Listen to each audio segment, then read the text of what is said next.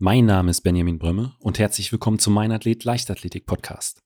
Mein heutiger Gast ist die 400 Meter Hürdensprinterin Eileen Demis. Eileen war in 2016 eine der stärksten europäischen 400 Meter Nachwuchshürdensprinterinnen, denn bei den U20 Weltmeisterschaften belegte sie den vierten Platz und mit ihrer Bestzeit von 57,13 belegte sie in Europa sogar an der Jahresbestenliste Platz 1.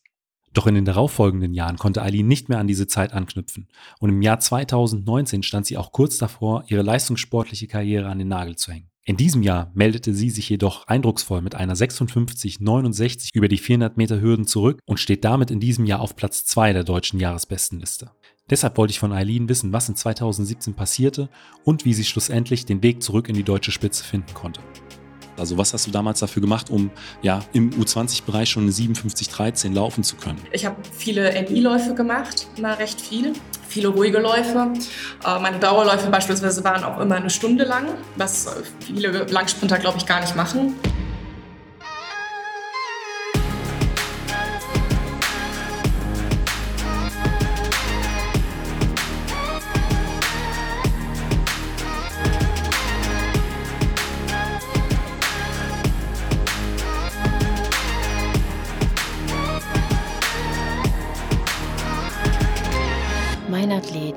Leichtathletik-Podcast aus Frankfurt am Main. Herzlich willkommen, Eileen. Hallo. Eileen, ähm, bei der Recherche für äh, die heutige Sendung ähm, ist mir so einiges aufgefallen, als ich mir die ganzen Daten angeschaut habe. Äh, 2016, da warst du unter anderem Vierte bei der U20-Weltmeisterschaft äh, über die 400 Meter Hürden. Du hattest eine Bestzeit von 57,13 äh, und warst damit äh, in der EU-Bestenliste in deiner Altersklasse ähm, sogar auf Platz 1. Also du warst äh, schon als sehr, sehr junge Viertelmeilerin über die Hürde ja eine der besten Sprinterinnen der Welt, eine der besten Sprinterin in Europa. Ähm, jetzt zurückblickend, fünf Jahre zurück, wie sah damals so dein, dein Trainingsalltag aus und wo hat sich so dein, dein, dein Trainingsleben eigentlich abgespielt? Ähm, ich bin seit 2014 beim TV 1861 Neu-Isenburg und wir haben da auch eine wunderschöne Anlage, tatsächlich sogar mit noch einem Nebenplatz. Und daher war eigentlich mein, das war mein Haupttrainingsstandort und da war ich eigentlich fast jeden Tag. Bis auf montags haben wir unser Krafttraining am Olympiastützpunkt gemacht und sonntags habe ich immer für mich einen Dauerlauf gemacht, aber eigentlich war ich jeden Tag in Neu-Isenburg. Neu-Isenburg, so ein Stück weit zur Einordnung, äh, das liegt ja auch ganz in der Nähe von, äh, von Frankfurt am Main. Ja, genau, direkt neben Frankfurter Flughafen. Da haben wir auch im Vorfeld äh, der Folge so ein Stück weit drüber gesprochen. Ihr seid auch so ein Stück weit in der Einflugschneise tatsächlich. Also für, die, für das Podcast-Interview wäre es schwierig gewesen. Für den Trainingsalltag spielt es wahrscheinlich keine Rolle. Da kriegt man es zumindest nach dem dritten oder vierten harten Tempolauf gar nicht mehr so mit, ob da ein Flieger drüber geht oder nicht.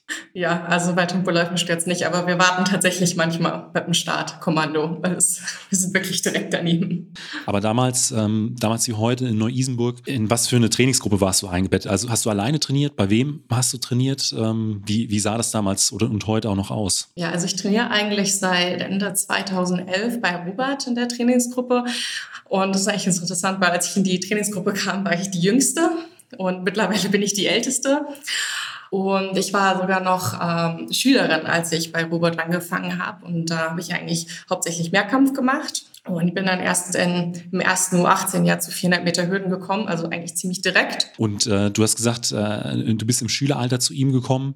Ähm, aber wie bist du äh, davor eigentlich äh, zur Leichtathletik gekommen? Also ähm, haben dich deine, weiß ich nicht, Eltern da herangeführt? War es eine äh, Klassenkameradin oder so? Wie, wie kam es da, wie damals dazu? Ähm, ich habe eine ältere Schwester und die hat tatsächlich Leichtathletik gemacht und dann bin ich auch da gelandet. Wie, viel, wie viele Jahre älter ist sie als du? Drei Jahre. Ich habe tatsächlich sogar jahrelang auch mit dir zusammen bei Robert trainiert. Okay. Und ähm, da, bevor du dann angefangen hast, hast du ihr wahrscheinlich das eine oder andere Mal beim Training zugeschaut, warst mit dabei und äh, äh, weiß ich nicht, konntest wahrscheinlich nicht abwarten, dann auch äh, das bestimmte Alter dann zu erreichen, oder? Ja, ich habe, glaube ich, tatsächlich sogar ein bisschen zu früh angefangen. Ich bin eigentlich immer mit meinem Teddy am Anfang ins Training gegangen, weil ich okay. immer Angst hatte, alleine zu gehen. Ich habe den Teddy sogar noch, der ist nebenan. Und ich habe eigentlich tatsächlich immer geweint. Und deshalb habe ich dann auch tatsächlich aufgehört mit Leichtathletik, weil ich glaube, ich war die Jüngste, das war einfach noch zu früh für mich. Und dann ein halbes Jahr später habe ich aber wieder angefangen und war seitdem eigentlich immer dabei. Wie, wie alt warst du damals? Ich, ich glaube, ich war sogar vier. Oh wow, ja, das ist wirklich äh, wirklich jung. Aber damals äh, in 2016 in Neu-Isenburg, was, was hast du neben der Leichtathletik noch gemacht? Oder war das damals schon so, dass sich dein ganzes Leben darauf äh, fokussiert hat? Ja, also zum einen habe ich meinen äh, mein Bachelor gemacht, also im Part-Time-Modus. Und ich habe früher auch eigentlich recht viel Handball gespielt und ich glaube 2016 war auch tatsächlich das Jahr, nee, 2015 habe ich mit Handball aufgehört, als ich einen Ermüdungsbruch hatte am Fuß und dann habe ich einfach gemerkt, das ist vielleicht auch ein bisschen zu viel, aber bis dahin habe ich eigentlich auch wirklich gerne Handball gespielt. Okay, also aber dann äh, nach diesem Ermüdungsbruch, der höchstwahrscheinlich durch die Doppelbelastung von Leichtathletik und Handball kam, äh, musstest du dich dann wahrscheinlich, ja. musst dich entscheiden. Was war, was war damals so der ähm, ausschlaggebende Punkt dafür, dass du gesagt hast, okay, ich konzentriere mich auf die Leichtathletik und nicht auf den, auf den Handball? Einfach dadurch, dass ich einfach im Leichtathletik zu dem Zeitpunkt schon sehr erfolgreich war. Ich hatte schon bei der U18-WM mitgenommen, äh, mitgemacht. Ich war bei den Olympischen Jugendspielen und es war eigentlich schon absehbar, dass ich irgendwann mit Handball aufhören muss. Und das war dann einfach der Zeitpunkt. Und ich glaube, es war auch einfach eine stressige Phase, weil ich dann auch gerade mein Abitur gemacht habe und dann kamen noch viele andere Sachen dazu und dann war es, glaube ich, einfach zu viel. Und du hast, hast gesagt, du warst damals schon erfolgreich. Ähm, war das auch so ein Stück weit die Motivation dafür, äh, damals auch schon wirklich äh, ja, viel für das Training zu geben? Also wenn, wenn ich dich jetzt fragen würde, auch vielleicht heute, was ist so der Hauptgrund, ähm, weshalb du dir ja auch so ein Stück weit die Strapazen des Leistungssports gibst? Also das, wieso, wieso macht man das? Wieso machst du das? Das ist eine gute Frage. Also ähm, tatsächlich auch, ich glaube, ich habe einfach angefangen mit 400 Meter Hürden und hatte auch ja, jetzt nicht so viele Ambitionen, beziehungsweise, also ich glaube, man hat natürlich schon immer Ambitionen, wenn man Sport macht, aber ich habe nicht damit gerechnet, dass ich zur U18, WM komme und dann Vierte werde und direkt im Finale bin. Das war natürlich dann für mich schon ein Riesenpush. Und wenn man solche Sachen macht, dann macht es halt auch einen extremen Spaß. Du, du warst dann Vierte bei der äh, U20-Weltmeisterschaft. Ähm, ich kann mir vorstellen, danach hast du dir neue Ziele gesteckt. Was, äh, mit, mit was für einem Ziel bist du dann aus, aus dieser WM rausgegangen? Ja, ich hatte mir ähm, natürlich vorgestellt, dass es so weiterläuft. das wäre natürlich schön gewesen. Ich wollte bei den U23 Europameisterschaften mitmachen, äh, vielleicht auch schon in Berlin, ähm, wenn ich schon, also, weil ich war ja gar nicht so weit weg zu dem Zeitpunkt. Ich habe mir eine knapp halbe Sekunde gefehlt, was ich gedacht habe, vielleicht sind, was ich in den nächsten Jahren hinkriegen könnte. Aber ja, also das waren meine Ziele und dann war ich leider drei Sekunden langsamer. Bleiben wir bei, bei der äh, Saison 2016. Wie sah denn da so dein Training aus? Also was hast du damals dafür gemacht, um ja äh, im U20-Bereich schon 57-13 laufen zu können? Seid ihr viel über die Umfänge gekommen äh, oder habt ihr sehr intensive Trainingseinheiten gemacht? Ähm, wenn du jetzt mal so eine, weiß nicht, typische Trainingswoche beschreiben würdest von damals. Ja, also ich glaube, intensives Training im Jugendalter, davon ist Robert nicht so überzeugt. Das heißt, wir haben schon wahrscheinlich relativ viel gemacht, aber nie intensiv. Also ich, ich habe viele NI-Läufe gemacht, immer recht viel. Viele ruhige Läufe. Äh, meine Dauerläufe beispielsweise waren auch immer eine Stunde lang, was viele Langsprinter, glaube ich, gar nicht machen. Und ansonsten eigentlich, hm, ich hatte immer eine Sprinteinheit, dann hatte ich Hürdentechnik. Also es kommt natürlich ein bisschen drauf an, wo wir waren in der Saison, ob in der Vorbereitung oder in der Wettkampfsaison. Um, ja, dann hatte ich mein Krafttraining einmal die Woche und dann auch Tempoläufe. Ja, und dann war die Woche eigentlich auch schon gut gefüllt. Aber ich glaube, was mir, was meine Stärke in dem Jahr war, war vor allem, dass ich relativ gleichmäßig gelaufen bin, die, die beide Streckenhälften. Also sowohl die erste als auch die zweite Streckenhälfte, da war kein großer Abfall. Du bist auch im gleichen Rhythmus durchgelaufen damals? Ähm, tatsächlich ähm, ist 2016 das einzige Jahr, wo ich bisher meinen perfekten Rhythmus hatte. Und zwar, da bin ich sechs Hürden 15er gelaufen und dann dann 16er durch, komplett bis zum okay. Ende. Und habt ihr da damals auch viel für die Technik gemacht? Also du sagst, du hast äh, viele NI-Läufe gemacht, äh, auch lange Dauerläufe. Aber ich sag mal, wenn man äh, so gleichmäßig durch die, äh, über die Hürden kommt, das ist ja, kommt, passiert jetzt auch nicht einfach so, sondern ähm, gab es da, hat, hattet ihr damals auch schon Fokus auf, auf Technik oder sowas gelegt? Ja, auf jeden Fall. Also Hürdentechnik haben wir eigentlich immer viel gemacht, auch in, in der Halle, immer im Winter, Zweierrhythmus, dann auch zur Vorbereitung schon äh, ähm, Vierer, Fünfer und dann halt systematisch die Schrittlängen halt eben auch vorbereitet. Dann, ähm, du hast es ja eben schon angesprochen, ähm, die äh, 2016 war, glaube ich, eine unglaublich starke, uh, unglaublich schöne Saison für dich mit dem vierten Platz bei der U20-Weltmeisterschaft, äh, schnellste in Europa in deiner Altersklasse 57-13.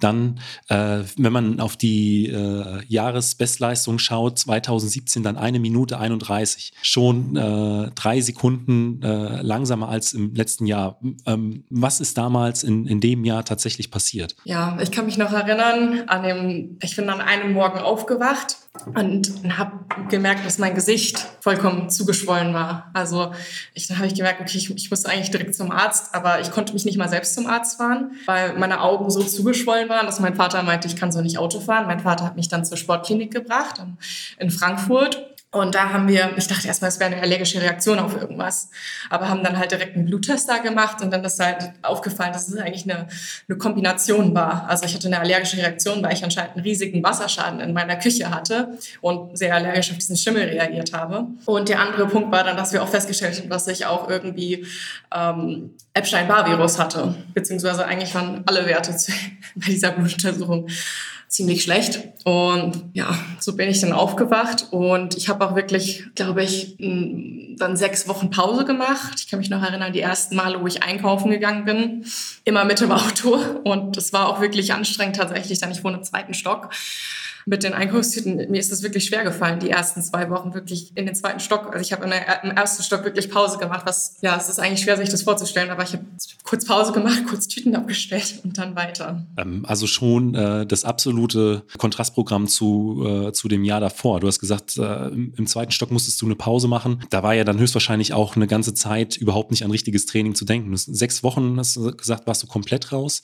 Ähm, aber ich äh, könnte mir auch vorstellen, darüber hinaus, wie äh, wie ging das dann weiter? Ja, ich dachte, zuerst mal dachten wir, ja gut, das ähm, bin ja jetzt wieder gesund, äh, müssen wir erstmal ein bisschen vorsichtig sein mit intensiven Sachen, die haben wir ein bisschen nach hinten geschoben, aber wir waren trotzdem noch überzeugt, dass wir in der Saison machen können. Deshalb habe ich ja, weil es auch, glaube ich, zeitlich im Februar war, von daher dachte ich, okay, es ist ja noch genügend Zeit, bis dann habe ich ja gut trainiert alles.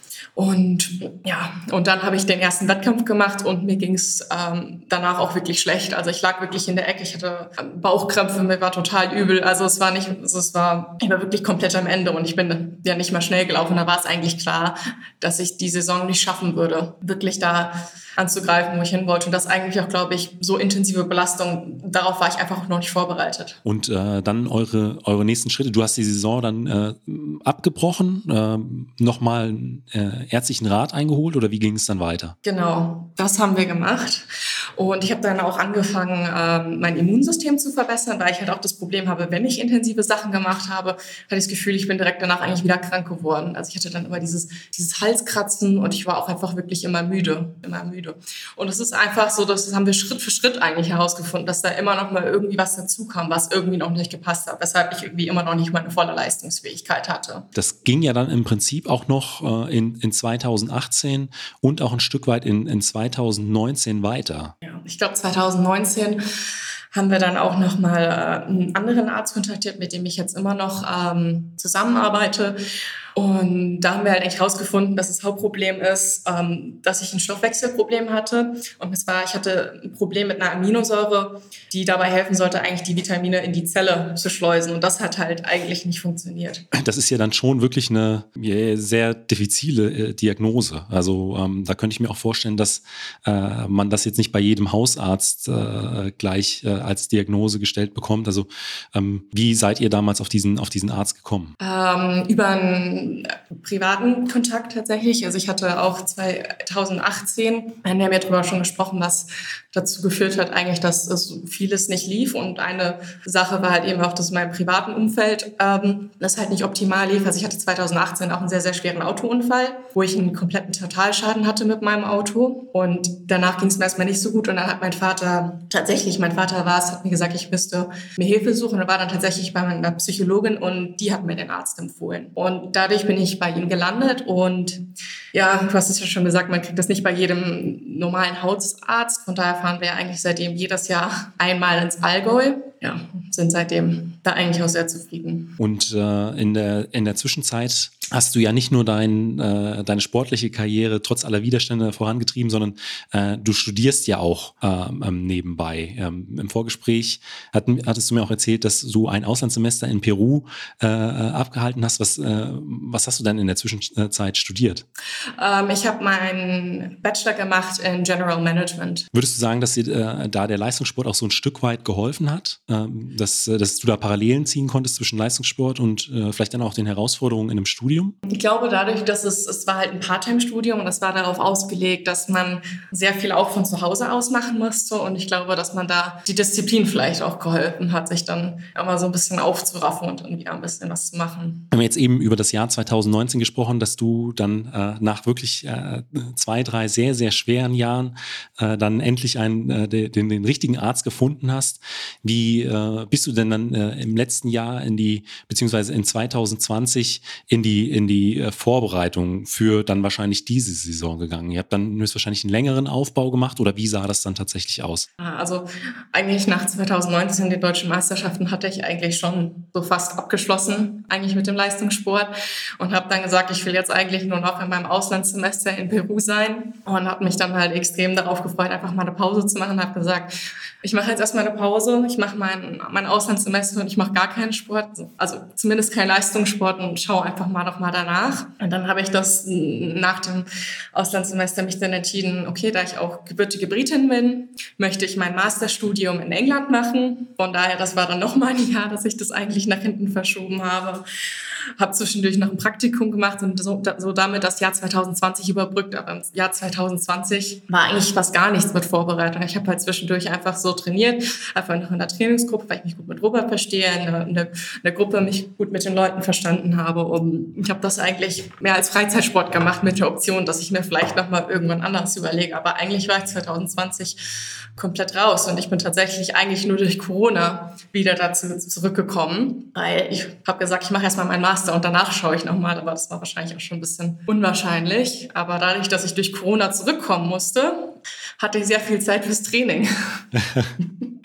Und äh, dann äh, peu à peu äh, durch das äh, ja eher ähm, Hobby-Leichtathletik-Training kam dann deine, deine alte Form Stück für Stück äh, scheinbar wieder zurück. Ja, also tatsächlich habe ich eigentlich nie mehr als drei, vier Mal die Woche trainiert diese Saison. Also ich habe auch teilweise, wenn ich Klausuren habe, habe ich auch mal eine Woche gar nichts gemacht. Und also das hat, hat, mir dann auch gezeigt, dass eigentlich wirklich gesund sein viel mehr gebracht hat als all die Trainingslager, die ich in den letzten drei Jahren gemacht habe und all das Training, wo ich jeden Tag trainiert habe, teilweise zweimal am Tag trainiert habe. Und ich habe mit drei bis viermal die Woche jetzt diese Saison viel mehr erreicht. Also das hat mir dann wirklich, das war auch wirklich überraschend für mich. Also tatsächlich drei bis vier Trainingseinheiten haben da ausgereicht für, äh, für, für diese Zeit dann? Ja, aber die waren dann auch teilweise recht intensiv. Wie ähm, so eine äh, nehmen wir mal irgendeine Trainingseinheit, äh, bei der dann vielleicht auch schon so ein Stück weit Wettkampffeeling äh, aufgekommen ist, wo man, weiß ich nicht, schon mit einem 140er Puls äh, vor dem ersten Lauf an der Startlinie stand. Ähm, hast du da was Bestimmtes im Kopf? Tatsächlich war es am Anfang für mich total schwierig, wettkampfspezifische Sachen zu machen. Also wir wollten irgendwann mal achte Hürde laufen aber das, das ging bei mir nicht. Also da habe ich das, also da hatte ich irgendwie total die Blockade. Das ist mir total schwer gefallen. Und das haben wir uns tatsächlich langsam rangetastet. Also das erste Mal, wo ich das wirklich wieder machen konnte, ist, hat Robert gesagt, okay, wir machen das jetzt anders. Wir stellen zehn Hürden auf die Bahn und wir laufen jetzt dreimal 400 Meter Hürden. Aber der erste kann so 70 Sekunden sein oder und der zweite ist dann irgendwie zwei Sekunden schneller oder 65 und der letzte ist so 62. Das war so die Zielstellung. Einfach, dass ich mal 400 Meter Hürden durchlaufe und wirklich auch das Gefühl habe, dass ich gut durchkomme, weil das war halt das, wovor ich, also weshalb ich glaube ich mich auch so schwer getan habe, weil in den Jahren zuvor bin ich halt immer 200 Meter gelaufen und dann hatte ich immer so das Gefühl, als hätte mir jemand den Stecker gezogen. Das war halt einfach so, ich, ich war gefühlt nach 200 Metern schon komplett alle. Und die Einheit hat mir dann wirklich auch geholfen, weil ich das dann, glaube ich, das erste Mal gemacht habe. Und ich glaube, der erste Lauf, der eigentlich 70 Sekunden laufen sein sollte, weil Robert meinte, ja, lauf einfach entspannt drüber und versuch halt gut durchzukommen und sehr, sehr gleichmäßig zu laufen. Und da bin ich, glaube ich, irgendwie 62 oder 63 im ersten gelaufen, weil ich mir das auch gar nicht irgendwie, irgendwie gar nicht mehr einschätzen könnte, wie schnell sich das anfühlt. Und es war einfach nur die Aufgabenstellung, versuch einfach entspannt drüber zu laufen, so dass du dich auch im Ziel gut fühlst. Und das war dann, glaube ich, das hat mir extrem geholfen, weil ich da auch, glaube ich, gemerkt habe, dass es auch wieder geht dass ich mich darauf verlassen kann, dass ich wirklich 400 Meter durchlaufen kann. Also ich könnte mir vorstellen, dass das schon so ein Aha-Moment war, wenn man eine Vorgabe hat von 70 Sekunden und dann äh, sagt einem der Trainer danach, äh, du bist hier gerade in, in 62 äh, einmal über, über die Hürden drüber. Ja. ja, ich weiß nicht mehr genau, wie schnell es war, aber es war auf jeden Fall so in dem Bereich, ja. Und äh, war das dann vielleicht auch so eine Einheit, nach der du gesagt hast, okay, ähm, ich will es jetzt vielleicht doch noch mal ein bisschen ernsthafter probieren und äh, richtig angreifen? Ja, vor allem das war halt auch eine Einheit, wo ich irgendwie Spaß hatte, wo ich nicht das Gefühl habe, es ist total Wettkampf-Feeling. Also das, das war für mich erstmal eine Zeit, das hat mir am Anfang gar keinen Spaß gemacht, Wettkampf-Feeling, weil ich das Gefühl hatte, das ist schon wieder so Druck und irgendwie wollte ich das gar nicht und das war was, was ich einfach, wo ich einfach frei Hürden laufen konnte und ähm, und ich glaube, das hat mich unheimlich weitergebracht. Und das haben wir auch beibehalten in der Saison teilweise. Ich habe dann einfach manchmal, also meistens habe ich es nur zweimal gemacht, dann, aber ich bin dann einfach ein paar Mal 400 Meter Hürden gelaufen, aber halt nicht super schnell. Und dann in, in, in 2021 äh, bist du, laut meiner Recherche, du bist drei 400 Meter Hürdenrennen gelaufen, richtig? Nee, ich glaube ein paar mehr, aber ursprünglich haben wir gesagt, wir laufen dreimal. Aber ich glaube, am Ende bin ich siebenmal gelaufen. Okay. Vielleicht, ja. Einfach weil du dann auch gemerkt hast, äh, hey, das macht ja doch wieder Spaß und äh, ähm, ich, äh, wenn ich ein paar äh, Rennen in den Beinen habe, dann, dann kommt der Rhythmus auch zurück. War das so ein bisschen vielleicht der Hintergrund? Ja, genau. Das ist immer ein. Und das andere war, glaube ich, einfach, ich war so raus aus diesen ganzen Wettkämpfen, auch selbst Jahre davor, weil es nie so lief, habe ich auch wirklich nie so wirklich Lust gehabt auf Wettkämpfe. Deshalb habe ich immer so wenige gemacht. Und ich habe auch, glaube ich, einfach Wettkämpfe gebraucht, um wieder reinzukommen. Und dadurch, dass ich halt auch so relativ wenig trainiert habe, ist eigentlich ganz interessant. Wir hatten ein bisschen einen anderen Ansatz. Wir haben viel mehr schnelligkeitsorientiert trainiert als davor. Aber mit drei, vier Mal habe ich dann halt doch gemerkt, dass es auf der Zielgerade manchmal ein bisschen nicht so gereicht hat. Von daher habe ich auch einfach wirklich Läufe gebraucht, um das auszuprägen zum einen und dann auch zum anderen den Rhythmus zu finden, weil ich halt auch mit extrem unsicher war teilweise. Und das ist halt ein bisschen blöd, wenn man 400 Meter Hürden läuft und es eigentlich auf die Hürde direkt zurennen soll und einfach eigentlich nicht einen Schritt mehr machen soll, sondern einfach direkt zu, drauf zulaufen soll und drüber laufen soll. ist das halt nicht so optimal. Und da habe ich halt, glaube ich, auch ein paar Läufe gebraucht, um das Selbstvertrauen zu haben und einfach wirklich mit Druck auf die Hürde zu laufen und nicht nochmal einen extra Schritt mehr irgendwie dazwischen zu quetschen, den ich eigentlich gar nicht brauche. Und äh, wie war dann der Moment jetzt im Spätsommer, als dann nach 400 Meter äh, plötzlich die 46,69 auf der, auf der Uhr stand? Ach, ich habe mich auf jeden Fall gefreut. Also es war so auch so dann irgendwann, ich habe meine Ziele eigentlich in der Saison eigentlich immer so mehr nach oben, also eigentlich immer so nach oben verbessert, weil ich mir am Anfang der Saison gesagt habe, sage ich so, ja, also so eine 57 brauche ich schon dieses Jahr. Ich glaube dann, wenn man dann auch wieder im nächsten Jahr ein bisschen mehr trainiert, ist es schon wieder, wieder was möglich. Aber dann habe ich halt gemerkt, okay, ich bin 57 gelaufen, aber mit so einem beschissenen Rhythmus, das, das muss eigentlich auch noch schneller gehen. Und, und, von daher habe ich das dann mir auch so vorgenommen teilweise, dass ich auch gar nicht äh, mir gedacht habe, ich laufe jetzt 400 Meter Hürden, sondern immer gesagt habe, ich habe mir so Mini-Ziele gesteckt. So, am Anfang habe ich immer äh, gesagt, okay, ich laufe sechs Hürden, 15er. So, und dann habe ich gesagt, okay, nach den sechs Hürden 15er ähm, laufe ich 16er weiter und nicht 17er. Und irgendwann war das dann so auch kein 18er mehr und irgendwann hatte ich so dann meinen Rennenplan und das hat dann zum ersten Mal in Gelnhausen geklappt und dadurch, dass ich dann einfach meinen, meinen Rhythmus dann hingekriegt habe, hatte ich dann nach fünf Jahren auch endlich eine neue Bestzeit.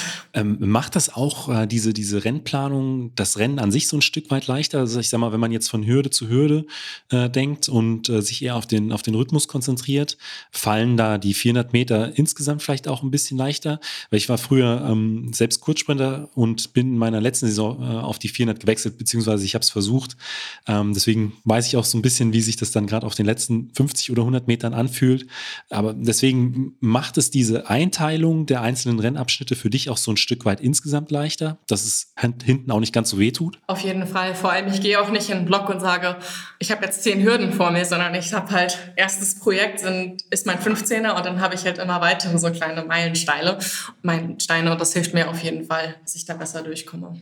Und jetzt äh, ähm, nach dieser Saison mit, mit dieser unglaublich starken Zeit, was ist denn da ähm, jetzt dein, dein nächstes Ziel für, äh, für 2022? Ich würde gerne, also das ist, das ist auf jeden Fall mein Ziel. Ich, hab, äh, ich möchte gerne wieder das Nationaltrikot tragen. Und das heißt, ich möchte mich für die EM äh, in München qualifizieren und dann auf jeden Fall nochmal eine neue Bestleistung haben dann wieder. Also ich möchte da auf jeden Fall nochmal schneller werden, vor allem, weil ich noch zweimal 17er gelaufen bin und ich möchte jetzt dadurch, dass wir dann auch vorhaben, mehr zu trainieren, haben wir vor, den, den 17er komplett loszuwerden und wollen uns dann halt auch in der Richtung ver verbessern und schneller werden. Jetzt mal so rückblickend äh, auf die Jahre 2017 bis 2019, das war ja, ja, insgesamt keine leichte Zeit für dich, aber man, äh, sowas ist ja auch immer so ein Stück weit lehrreich. Also was hast du vielleicht so als Lesson aus, aus, diesen, aus diesen Jahren für dich mitgenommen? Weil an sowas wächst man ja auch immer ein Stück weit. Ja, ich glaube, dass ähm, Sport muss vor allem Spaß machen und das ist eigentlich das Wichtige. Und am Ende des Tages, es ist zwar ein großer Teil von meinem Leben, aber am Ende ist es immer noch nur Sport. Ich kann, wenn es mir nicht gefällt, kann ich jederzeit was anderes machen. Und ich glaube, dass, dass ich die Freiheit habe, dass das hilft mir einfach, dass ich einfach sage, okay, ich mache das, weil, ich, weil es mir Spaß macht. Ich mache das nicht wie in meinem Studium, wo ich wirklich Teilzeit studiert habe und ich hatte immer das Gefühl, ich verzichte auf so viel, weil ich nicht wirklich jeden Tag irgendwie andere Leute sehe, weil ich nicht irgendwie Freunde an der Uni finde, weil ich die halt eigentlich nie sehe. Und ich glaube, das war für mich ein wichtiger Punkt, dass ich es jetzt einfach nur mache, weil ich das machen will, nicht weil ich es muss und weil es mir halt auch Spaß macht. Dann äh, komme ich jetzt zu den Fragen, die ich äh, allen bisherigen Gästen gestellt habe. Und da ist die erste, ähm, was war denn bisher dein schönster Wettkampf? Also unabhängig von, äh, von der Platzierung oder der Zeit. Einfach die, wo die, die, die schönsten Emotionen dranhängen. Ich würde sagen, tatsächlich ähm, U18, also mein erstes Jahr U18 2013, weil ähm, das ist eigentlich eine gute Frage. Ich glaube dann das Finale, weil ich damit überhaupt nicht gerechnet habe, dass ich so schnell laufen kann. Da habe ich mich einfach, glaube ich, total selbst überrascht. Und ich glaube tatsächlich, das erste Mal das Nationaltrikot zu tragen, im Finale zu stehen und dann eine Bestzeit zu laufen, ich glaube, das war für mich mein, mein schönster Moment. Und gab es da irgendwas, was sich vielleicht eingebrannt hat? Hm, weiß nicht, das Einstellen des Startblocks oder ähm, die letzten Meter auf der, auf der Bahn, bevor du ins Ziel gelaufen bist? Ich weiß noch auf jeden Fall noch, dass ich so nervös war, dass ich mich nicht mehr an meine Startblock-Einstellung erinnern konnte. das weiß ich noch. Kann ich aber äh, kann ich nachvollziehen. Ähm, wie stellst du deinen Startblock ein? Also ähm, wahrscheinlich, du hast dann wahrscheinlich kein Maßband dabei, wo die, wo die Einstellungen markiert sind, weil das habe ich mir irgendwann angeschafft, weil äh, ich das ein oder andere Mal ja auch mir nicht ganz sicher war, ähm, ist es jetzt 96, 69 oder umgekehrt. Genau, ja, aber bei mir war es vor allem so, ich habe vergessen, welches Bein vorne ist. Im Passgang aus dem Startblock. ja, naja, da war ich, da war ich ja noch 15 Jahre alt, also das passiert mir jetzt nicht mehr. Ähm, aber ich mache es mit Füßchen nach wie vor, also ganz oldschool. Und auf der anderen Seite zum Sport gehören ja natürlich nicht nur Höhen, sondern auch Tiefen. Was war so ein Wettkampf, an dem du äh, ja ein Stück weit zu knabbern hast oder der insgesamt einfach auch vielleicht schwierig war von den äußeren Bedingungen oder äh, dem ganzen, ganzen Prozedere? Ja, ich glaube 2019 Deutsche Meisterschaften, ähm, weil da bin ich im ich habe mich schon am Tag nicht gut gefühlt, wirklich. Und es war ein schwieriger Wettkampf, weil ich bin auch, ähm, ist auch nicht gut gelaufen. Es war für mich auch so ziemlich die letzte Chance, mich für die U23 EM zu qualifizieren, auch wenn ich eigentlich schon wusste, glaube ich, dass es nichts wird. Und ich glaube, ich auch nicht so wirklich Lust drauf hatte, 400 Meter Hürden zu laufen. Und da bin ich dann einfach, ich habe es ja schon gesagt, dass ich mich nach 200 Metern eigentlich immer schon schlecht gefühlt habe. Und da war das einfach an dem Tag noch viel extremer, weil meine Tagesform einfach wirklich nicht gut war. Und ich bin, glaube ich, an der siebten oder achten Hürde, ich glaube, achte Hürde war es, hängen geblieben und bin hingefallen und war dann einfach im Vorlauf auch raus. Auch wenn ich, glaube ich, zu den Wettfavoriten gehört habe in einem Jahr. Das war, glaube ich, also ich glaube, ich saß mindestens eine halbe Stunde heulen hinter diesem einen Haus, weil ich dachte, okay, jetzt habe ich einfach genug, jetzt reicht's. Dann aber ähm, noch mal kurz zurück ins Training. Was sind denn so ähm, gerade vielleicht jetzt auch im, im Winter ähm, Trainingsinhalte, auf die du dich ganz besonders freust? Medizinballwürfe. Ich habe ich hab ja schon mal gesagt, ich habe viel Handball gespielt und wir haben immer sehr viele Medizinbälle geworfen. Und das ist für mich irgendwie, ich weiß nicht, das macht mir total Spaß. Was sind deine drei Lieblingsübungen mit dem Metball? Also das einmal so nach hinten werfen über dem Kopf und ja. einfach so nach oben. Ja, das macht mir ganz Spaß. Und worauf ich mich noch freue, äh, sind Zugwiderstandsläufe, weil wir das noch nie gemacht haben. Von daher bin ich da okay. auch sehr gespannt, wie das läuft. Und auf der anderen Seite, was sind so Trainingsinhalte, auf die äh, könntest du verzichten, von denen weißt du aber, okay, die bringen mich jetzt auch weiter. Die müssen einfach sein. Krafttraining. Ich mag kein Krafttraining. Eine, insgesamt oder eine bestimmte Übung? Nee, alles. Ich mag einfach kein Krafttraining. Kommt aber wahrscheinlich auch das ein oder andere Mal, äh, vielleicht nicht in der Woche, aber im Monat vor. Ja, also doch, wir machen eigentlich Krafttraining einmal die Woche immer. Ich weiß auch nicht, was es ist, was ich nicht mag. Ich, ich, ich, mir macht es einfach keinen Spaß. Also ich mache lieber Läufe, was die meisten Leute nicht verstehen, aber ich mache wirklich lieber NIs als Krafttraining. Und was wäre so ein Lieblings-NI-Programm? 15 mal 200? Nee, das ist tatsächlich irgendwie schon zu kurz. Also was wir ganz oft machen, ich würde jetzt nicht sagen, dass es mein Lieblingsprogramm ist, das ist 5x1000, weil das ist schon relativ langweilig. Aber ich mag so ganz gerne so Mixprogramme, wo halt so ein bisschen was Längeres dabei ist und was Kürzeres dabei ist. Okay. Also am liebsten sind mir natürlich die Hürdeneinheiten. Aber ja, in East finde ich eigentlich auch okay. Aber äh, 5x1000 mit was für eine Pause und was für, äh, für eine Pace macht ihr die dann? Vier Minuten und dann habe ich zwei Minuten Pause zwischendurch. Okay, also ist auch schon äh, der letzte, da muss man dann schon, glaube ich, als, als äh, auch als Langsprinterin dann schon ganz schön knautschen. Nee, ich finde ja, eigentlich sind die total entspannt. Ja? Ja, also ich finde eher jetzt, was du gesagt hast, 200, das fände ich viel schlimmer. Dann äh, kommst du aber eher über die Ausdauer. Es ist richtig, es gibt ja die, äh, ähm, die eher über den Sprint kommen ähm, im, im Viertelmeile-Bereich, äh, die Sprinterinnen und Sprinter. Und dann gibt es die, die mit mehr die über die Grundlage und über die Ausdauer haben. Würdest du dich dann eher auch zu, zu den Grundlagen äh, starken Athletinnen zählen? Ich würde sagen, das ist definitiv einer meiner Stärken, wobei darauf jetzt im letzten Jahr jetzt nicht so der Fokus lag. Das ist jetzt erst das, womit wir jetzt wieder anfangen. Letztes Jahr haben wir viel mehr schnelligkeitsorientiert trainiert, was eigentlich auch so interessant war, weil meine Stärke eigentlich immer war, also auch 2016, dass ich so gleichmäßig gelaufen bin. Ja. Und das war halt komplett anders dieses Jahr. Ich bin halt super schnell angegangen, so schnell wie noch nie, aber dafür war die Differenz halt sehr hoch, weil ich das nicht so halten konnte. Also von daher hoffe ich, dass es etwas ist, was wiederkommt. Dann kommen wir jetzt zur letzten Frage. Ähm, die überschneidet sich jetzt so ein Stück weit mit einer, die ich vorhin schon gestellt habe. Aber ähm, was würdest du äh, deinem jüngeren Ich oder anderen äh, jungen Athletinnen mit auf den Weg geben wollen? Ähm, ja, also ich glaube, auch wenn es mal nicht so läuft, dranbleiben weiter. Vor allem an sich selbst glauben. Das ist, glaube ich, ein ganz großer Punkt, an dem ich, glaube ich, auch viel arbeiten muss oder musste dieses Jahr. Und der andere ist es einfach nur für sich selbst zu machen und man muss nicht Leistungssport machen, um irgendwie, ich weiß nicht, man macht es einfach nur für sich selbst und weil es Spaß macht. Und ich glaube, das ist eigentlich das Wichtigste. Aline, vielen Dank für dieses Interview. Falls euch die Folge gefallen hat und ihr den Meinathlet Leichtathletik Podcast unterstützen möchtet, gebt mir doch einfach eine Bewertung auf Apple Podcast, erzählt euren Freunden davon oder schreibt mir über Instagram oder per E-Mail. Vielen Dank und bis zum nächsten Mal.